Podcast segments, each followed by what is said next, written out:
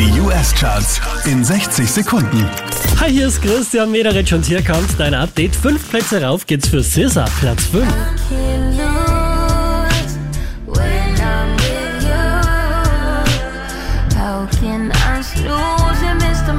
Von der 3 runter auf die 4 geht's für Taylor Swift.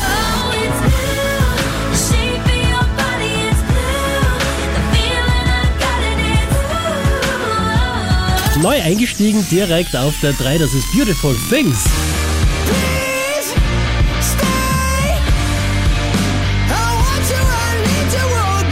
Einen Platz gut gemacht hat Teddy Swims, Platz 2.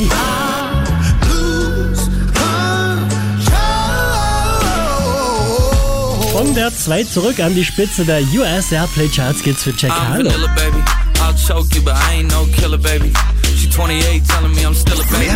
Auf charts.kronehit.at.